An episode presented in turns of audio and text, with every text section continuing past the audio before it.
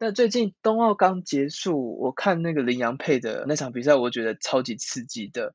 啊，对不起，我没有介绍来宾。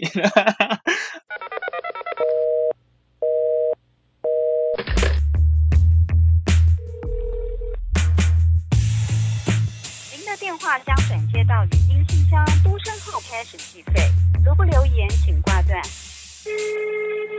空调电台。嗨，大家欢迎来到第一集的 Call In 台湾计划。我是 Ralph，是这次的同房者。台湾计划是一个非营的组织，那我们的目的是在结合科技来强化台湾的声音式民主。那我们也希望可以这样子来推广社会议题，然后促进公民参与与理性的讨论。那这次呢，我们要讨论的议题呢是关于性别。那首先先欢迎两位一起来跟我们聊天的台湾计划的共同创办人 Anne 跟 Brian。嗯，大家好，我是 Anne，然后我是台湾计划的共同创办人，也是写手。然后我平常的兴趣就是看性别议题的新闻还有书，所以今天很开心可以来讨论性别议题。那我是 Brian，然后我也是台湾计划共同创办人，然后现在也是写手。但是跟 Anne 比较不一样的是，我平常就是比较不会，比较比较没有呃对性别议题比较没有研究的臭直男。这次这次冬奥也是很刺激，台湾的得到好多的牌，让大家都很兴奋。然后我自己最印象深刻的就是林洋配的冠军战，然后他们最后一球，中国队要求裁判看那个球有没有出界，然后结果居然进了，然后我们得分，这样哦，好爽。你知道，只是后面后面他有有很多人做梗图，就是那个，因为他不是有个 T 嘛，然后上面是 N 嘛，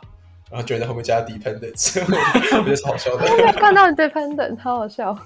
我只看到那个被说要拿来当国旗，然后我印象最深刻的是就是戴资颖的比赛，然后尤其是他跟伊瑟农，还有他跟新度，然后他跟伊瑟农真的超爆炸精彩的，就是我在电视机前面，然后我比他还要紧张，就是 超级爆炸紧张，然后他们最后还两个人都躺倒在地上，就很感动，非常，而且他的对手就是看完也非常喜欢他，嗯。你们是会就是看直播 live 的人吗？对，因为我是我有点看不下去，我其实我看不太下去，因为就就很紧张啊，就是就是看，我就一直看，我是没有在看那个比赛，我是看苹果新闻跳出来的那个哦，那个 notification，我只有看那个。我我我有看转播，嗯，就是林云儒的那后面的好几场比赛，他最后都输了，然后就是就是因为你不想他输啊，但是真真的是又快要输快要输这样子，然后真的让人好紧张。就是林云那场比赛我没有看，然后我就在看完这比赛结束之后上 Facebook，然后我就看到了一整排不知我完全看不懂的文，就大家就天哪要输了好难过，然后小林同学是我的偶像，然后就那我完全看不懂发生什么事。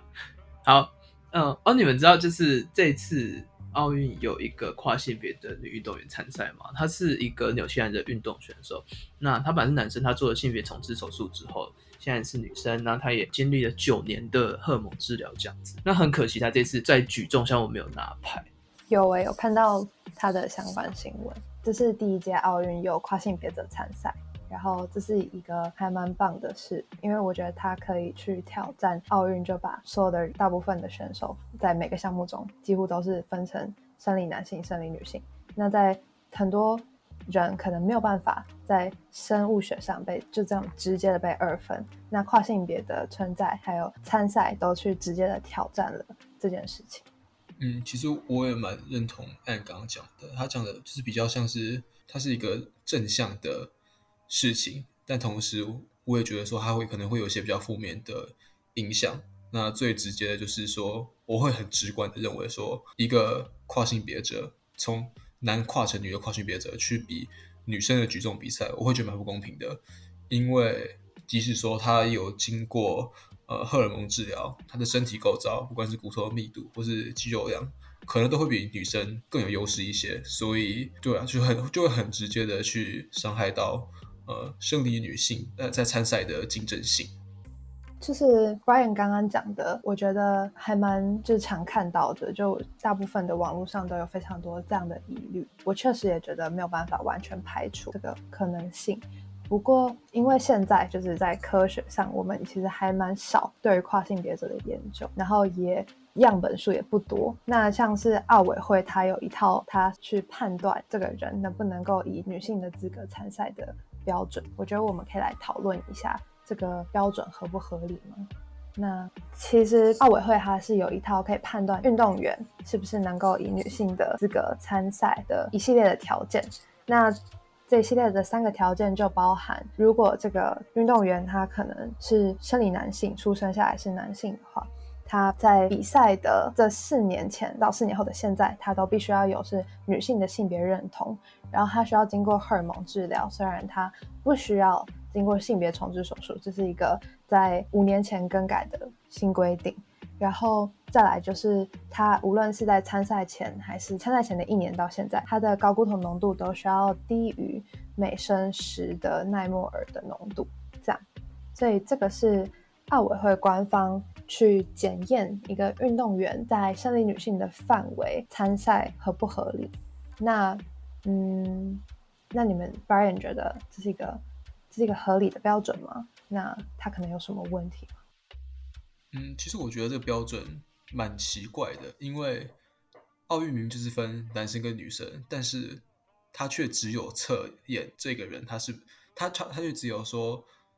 对于女性需要有这一系列的标准。那如果你是说你要以男性的身份参赛的话，那他不会去，他不会要求你说呃你需要达成以上刚刚那三点东西。对，但是这好像又没有很不合理。因为我们在讲跨性别运动员的时候，大部分会听到的都是男生跨女生的跨性别者，而不是女生跨男生的跨性别者。因为我们可能会直接很直接觉得说，男跨女是有优势的，但是女跨男他可能就没有那个优势，所以不公平性也只有在呃男跨女的时候才会出现。那至于这些标准本身的话，我自己知道说，搞不同，它有非常多的科学研究，它是已经指出说。搞不同跟一个人的运动表现，包括是爆发力，是有正向关联的。但是我也知道说，搞不同它并不是一个最好的判断标准，因为每一个运动它对一个运动员的技术上的跟身体结构的要求是不太一样的。呃，像比如说游泳选手他的手比较长，或是田径选手他的脚比较长，那这些东西可能是跟搞不同没有关系的，它是跟你。呃，在青春期，它跟你的生理性别跟你在青春期经历的那个发育会比较有关系。我会觉得这个标准其实会有一点点怪怪的。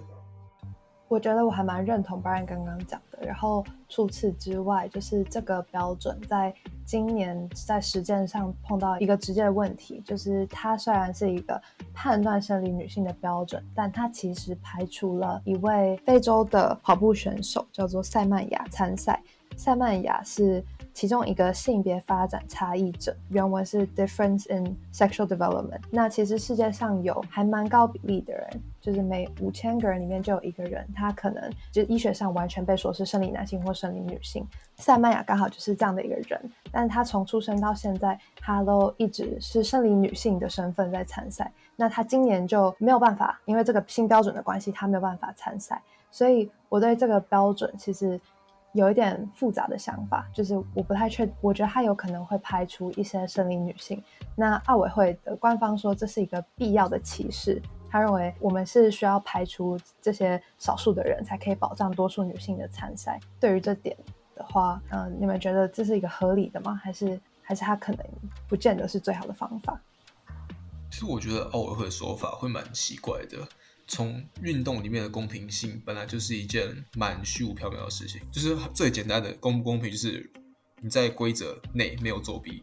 那算是如果你在规则内然后作弊的话，那是非常不公的事情，这是大家都知道。但是同时也有一些比较呃难说是公平或是不公平的事情，像是说前几届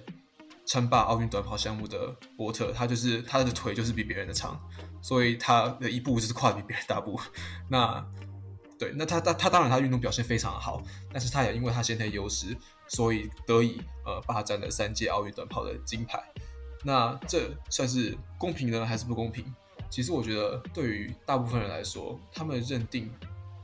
因为我们都知道，就是先天优势是可以影响跟跟一个人的运动表现是非常有关联的。就比如说我刚刚讲的伯特，他腿很长，或是之前的那个美国的那个鱼王菲尔普斯，他的手特别长，可是我们会觉得这好像是天生的，我们甚至会说他生来就是来跑步的，或者他生来就是应该来游泳，他是游泳天才。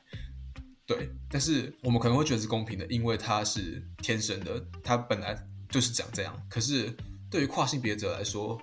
我们会觉得他有有那么一点点，要怎么说？要说是不自然吧，或是说他后天透过一些外在的改变去改变他的身体，而导致说他跟他跟他跟他先天上面的，他跟他原本应该会有的参赛资格不太一样。就是他说他本来是男生，可是他透过了荷尔蒙治疗，所以他现在以女生的身份参赛。对，就是因为他后天多了这么一个步骤，所以我们会觉得他比较不公平。对，但是像刚刚那个例子啊，就是那个跑步选手，他的睾固酮本来就是比较高，就是我会觉得说这好像也没有什么不太公平的地方啊。因为运动本来就是一个人他天生就是这样的话，你好像也不能说我生来就是这么强，然后你硬要说。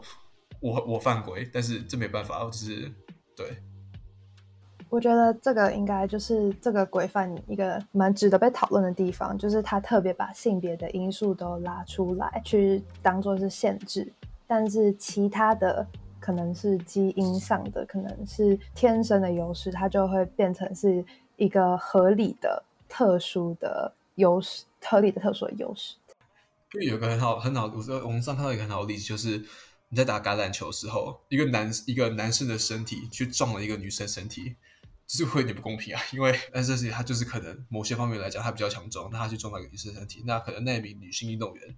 她要承受的撞击力道就是比较强，所以你就很直接的知道说，这个人可能是会有一点，呃，我们是我有点犯规的存在。所以因为他是，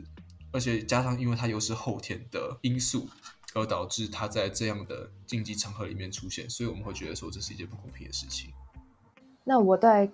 这件事情的看法就是，可以，我觉得可以分成是跨性别者还有被排除的生理女性的这两种。对跨性别者的话，我会觉得确实我们为了竞赛的公平性，可能就要去找出更关键的一些因素。就是像现在奥委会的高固酮浓度之所以就是遭到各方的批评，其实就是因为它其实，在呃科学上就只有被证明说高固酮浓度和五项的赛事有呃正相关的关联，就是它其实高固酮浓度高的女性只有在四百公尺跑步、八百公尺的跑步，然后跨栏、铅球跟撑杆跳有明显的优势。那所以在其他的赛事中。我们会不会其实不应该要拿高固酮浓度作为判断标准，可以减少大家对于跨性别参赛者的疑虑？说说不定我们可以找到一个更好的标准。对于就是因为现在奥运的规定被排除了生理女性，我会觉得蛮不公平的。因为他们会被排除，其实就只是因为奥运的范围是以性别来做划分，那这其实是一个蛮不公平的划分标准。因为一项运动能不能够表现的优异，有非常非常多其他的可能是基因上的优势，就比如说刚刚都已经提到的菲尔普斯，他的手特别特别长，那他这个也不会被说是对其他的男性游泳选手造成一个不公平的优势啊。不过当塞曼雅就是这名南非的跑短跑选手，他因为天生高固酮浓度特别高，被排除的时候，大家就觉得他这样子对竞赛不公平，这也是天生的优势。为什么这个就不能被接受？这就是我会觉得不公平的地方。这样，哎，我觉得公平的感觉好像也跟我们对性别的刻板印象非常有关联，对吧？因为像你昨天就有提到说，那个打羽球的时候，就很多人攻击中国羽球选手，说他他根本是男的吧。对吧？或者是举重选手，很多人会觉得说，女生练那么壮，根本就是男生啊。可是这项运动，它本来就是对身体，它的它对身体的要求本来就是这个样子。当这个这这这名女性她在这项运动做到登峰造极的时候，你为什么也要拿性别来去批评说，她是一个就是不不 OK 的存在呢？就感觉像是我们奥运的运动项目，其实可以被分成是是很。适合男性的运动，像田径或举重，或是很符合阴柔气质的运动，像是那个什么体操、芭蕾这种的。那假设是比较阳刚的运动，然后今天一个女性选手表现的非常好，大家就开始想说：天啊，她会不会是男的？我们需要检查她。其实这个是在过去就一直不停的出现。其实顶尖的女性运动员面临的困境，就是他们需要像男人才能赢，但当他们赢的时候，他们又会被怀疑太像男人，就是是一件蛮奇怪的事情。啊，我因为我其实最近就是关于这些，就是我最近在网上看到一个，我忘了是哪，其实我也忘是哪里看到，这是我看到一个想法，就是说，如果跨性别选手在参加不管是男生或女生的比赛，我们都会觉得他有点不公平的话。那我们为什么不就再多创造一个类别，就是跨性别者或是其他没有办法被二元分化的性别的认同者，为他们再创造出另外一个独立的比赛的类别，就是让这些选手也同样可以在奥运这个殿堂去做竞赛，但是也可以同时不用担心说他们因为后天的性别重置手术。而导致伤害某一些女性运动员的权利。同时，我我也知道说，这是可这可能对跨性别者来讲，可能并不是一个最完美的做法，因为他都跨成，而他可能从男生跨成女生了。那他理论上来讲，我们就应该要认同他是一位女性。但是你现在如果创造出这个新的类别的话，就等于是不把他认为是女性，而是把他认为说他是跨性别者。对，所以这其实可能也不是最完善的做法，但或许它可以是一个。找改变的方向嘛，就是至少让大家知道说，不管是运动员也好，或是就是生活上的各种人也好，他可能没有办法在，没有办法怎样，没有没有办法在这这那个 呃，没有办法被分类到性别二分的光谱下去范围。对，我觉得那个想法还蛮有趣，然后让我想到我看过的另外一个留言，他是说，假设今天比如说。高固酮浓度真的是这么关键的一个因素的话，那为什么我们从现在开始在特定的项目就直接分成高固酮 A 组、高固酮 B 组、高固酮 C 组？跟 A 组的范围是多少到多少，然后 B 组的范围是多少到多少？这样会不会比较公平？虽然说这个想法可能有不够完善，就是想不够完善的地方，就比如说可能青春期的发育会在更加强化就是高固同原本的优势，但我觉得这是一个蛮不错的方向。因为过去我们好像就会觉得所有的生理男性，对对？同一个范围，他们全部就是在很多方面都是均值的。然后所有的生理女性，他们就同一个范围比赛，这样就是非常公平。但是我们现在随着就是越来越多的科学研究，越来越多的东西，我们可能会发现生理男性也是异质的，生理女性也是异质的。说不定我们不需要一定要是这样划分，说不定我们可以找出更符合、更公平、更符合嗯规则的公平的。标准来去划分范围，然后也可以去更加的包容不同性别认同的人。的确没办法，就是替各个运动，就是各个项目来去定定，不管是对女生还是对男生的标准。呃，你刚刚讲的就是高中 A 组、高中 B 组，我也可以理解，就是它可能会是一个方法，只是说它跟一我们现在的量级分组，就是体重啊来讲的话，我觉得会难度会差比较多，因为体重就是。你可以吃多吃少，那搞固酮这种东西，就是你不能去怎么讲用冥想，然后产生搞固酮那种感觉。对，应该说大家都可以理解，就是一定还有更好的方法，可以来让更多元的人一起来参加奥运，并不是说用一些规定，然后反而让是奥运的，不管是比赛的世界纪录啊，还是或者是不管是各国的参赛选手，呃，来错失一些很好的荣耀或者是机会这样子。对，那。我觉得刚刚好可以结结尾，对不对？可以收尾。对，嗯，很 谢谢来参加我们这次台湾计划第一集这个讨论性别议题的 podcast 的 Ang Brian。那我们下一集的 podcast 会是一样是有另外一位台湾计划的成员，呃，Alvin，然后来邀请一些受访者，然后我们一起讨论台湾跟美国的政策，还有他们的想法这样子。那请大家期待我们的下一集，耶！